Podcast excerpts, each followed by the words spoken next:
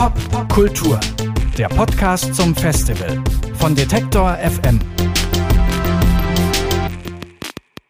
Herzlich willkommen trotzdem im Popkultur-Podcast von Detektor FM. Wir sprechen hier auf dem Popkultur-Festival 2019 in Berlin mit Musikerinnen, mit Tonmenschen, mit Festivalorganisatorinnen, mit DJs kurz, mit allen, die dafür sorgen, dass äh, Popkultur immer noch Spaß macht und dass sie relevant ist, dass sie was zu sagen hat und dass wir vor allem auch darüber diskutieren.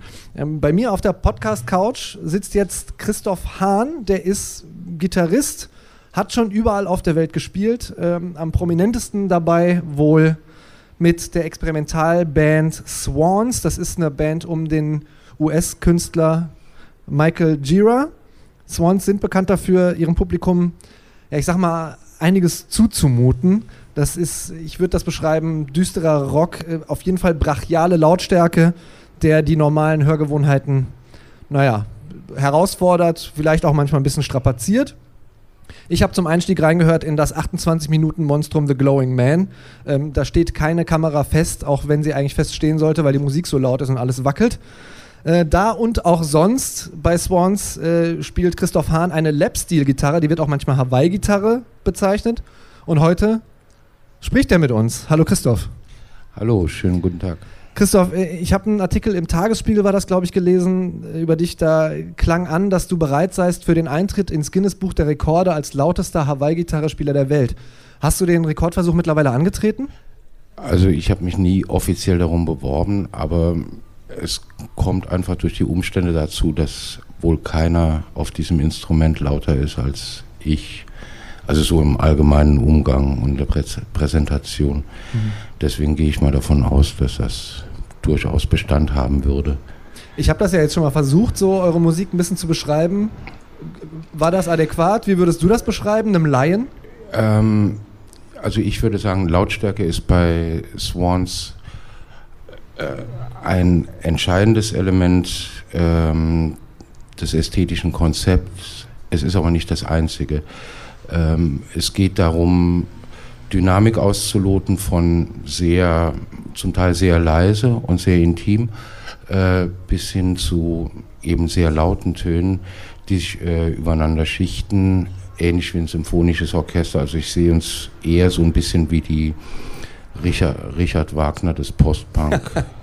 ähm, das sieht, ich habe mir dieses Video, wie gesagt, angeguckt, nach ähm, physisch und psychisch sehr harter Arbeit aus, manchmal, finde ich. Ja, das ist es auch. Also jeder kann einen Verstärker auf 12 drehen und dann laut sein. Das ist nicht äh, das Problem heutzutage. Ähm, es geht dabei darum, dass eine gewisse Intensität auf der Bühne kreiert wird. Das ist das, was, woran es Michael, äh, worum es Michael geht. Der will sich darin verlieren, richtig verlieren, so dass alles ausgelöscht wird. Ähm, wir helfen ihm dabei. Das funktioniert halt nicht, wenn man da irgendwie nur einen Verstärker sehr laut auftritt, ein bisschen rumzupft und es ist trotzdem laut, sondern man muss sich da wirklich reinknien und bis an die Grenzen dessen gehen, was man zu leisten vermag. Und das ist eben das, was durch die Musik durchschimmert, äh, jenseits der Lautstärke.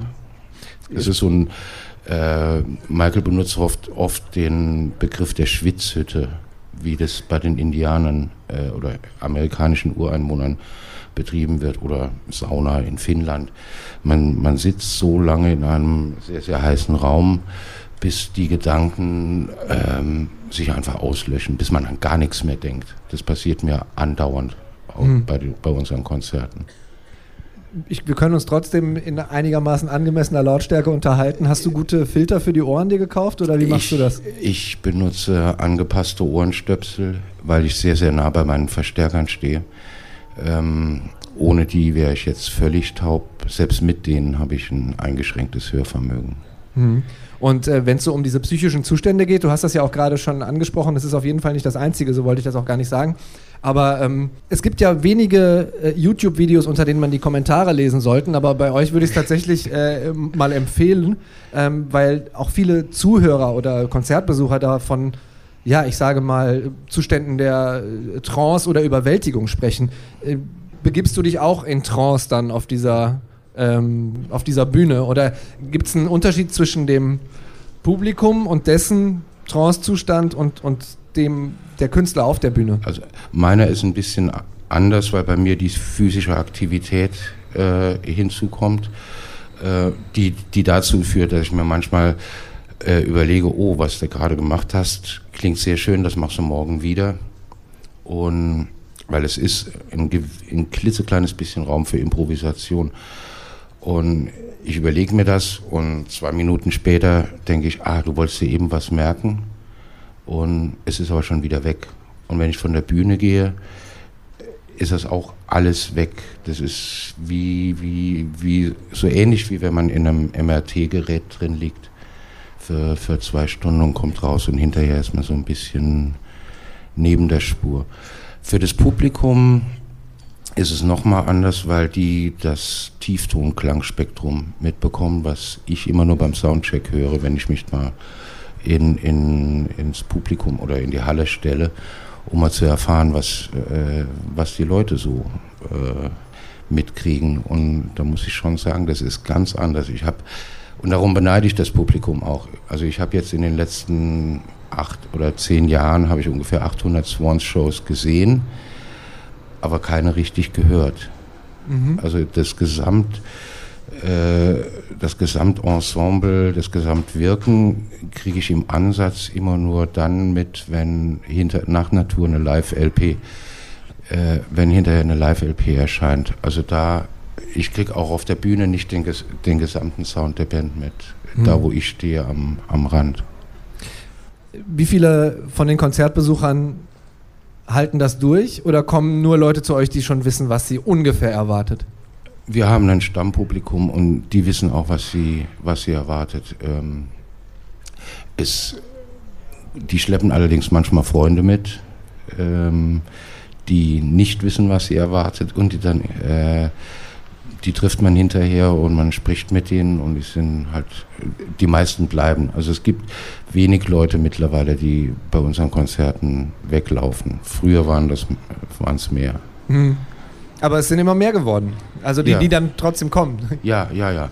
Das ist erstaunlich. Also in der Zeit, als die Swans, Swans waren ja aufgelöst von 96 bis 2010.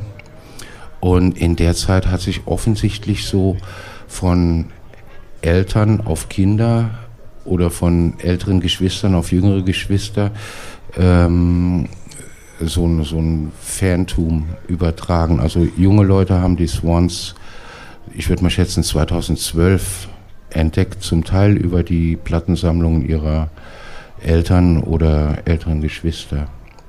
Wir haben sehr oder einen ziemlichen Anteil an Leuten, die Missbrauchserfahrungen durchgemacht haben in ihrem Leben, für die Swan, so eine Swans-Musik so eine Art Reinigungsbad oder sowas darstellt. Also die, die in unsere Konzerte reingehen mit dem Ding, okay, ich halte das aus.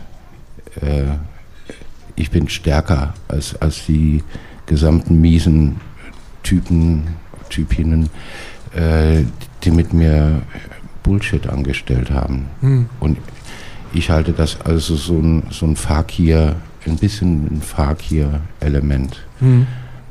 Ich, jetzt haben wir sehr viel so über Worte wie Auslöschung äh, geredet oder mir scheint es auch so, dass es dann ein destruktives Element äh, gibt in eurer Musik, das ja manchmal auch ja, wie du jetzt sagst, äh, schlimme Sachen kaputt machen kann, um wieder was Neues aufzubauen. Ähm, ich habe mich trotzdem gefragt, hörst du zum Ausgleich manchmal Bubblegum Pop oder Wahlgesänge nach so einem äh, zweieinhalb Stunden Live-Monstrum-Konzert? Also nach einem, nach einem Swans-Konzert kann ich gar nichts hören. Ich kann auch nach einer, unsere Tourneen sind ja so aufgebaut, wir spielen drei bis fünf Wochen am Stück und dann haben wir drei Wochen Pause oder sowas und dann geht es nochmal weiter. Ähm, danach kann ich auch keine Musik hören, weil mein gesamtes Hör, äh, Hörvermögen ist so eingeschränkt, dass die Höhen wegfallen und die Platten einfach nicht so klingen, wie, wie ich sie in Erinnerung habe. Das dauert, dauert sechs bis acht Wochen, bis das wieder halbwegs normal ist. Dann höre ich allerdings in erster Linie ähm, entweder Chopin oder Jimmy Jufrey oder Nina Persson von den ja, Cardigans. Nee. Äh, wie? Von den Cardigans? Ja, genau, ja, ja. ja. Oder die Cardigans selber. Ja. Also ich bin großer Nina Persson-Fan. Oder das ist dann dein Gegenpol. Ja. Oder gibt es andere Aktivitäten, die du dann, wenn in diesen sechs bis acht Wochen, wo du gar keine Musik hörst, äh, machst oder die dir äh, wichtig sind, die dann so als Ausgleich fungieren? Wenn ich bei so einer Gelegenheit gerade einen Job habe, äh, übersetze ich Bücher oder Texte hm. aus dem Englischen ins Deutsche. Oder ich mache Sport, versuche schwimmen zu gehen und ähnliches.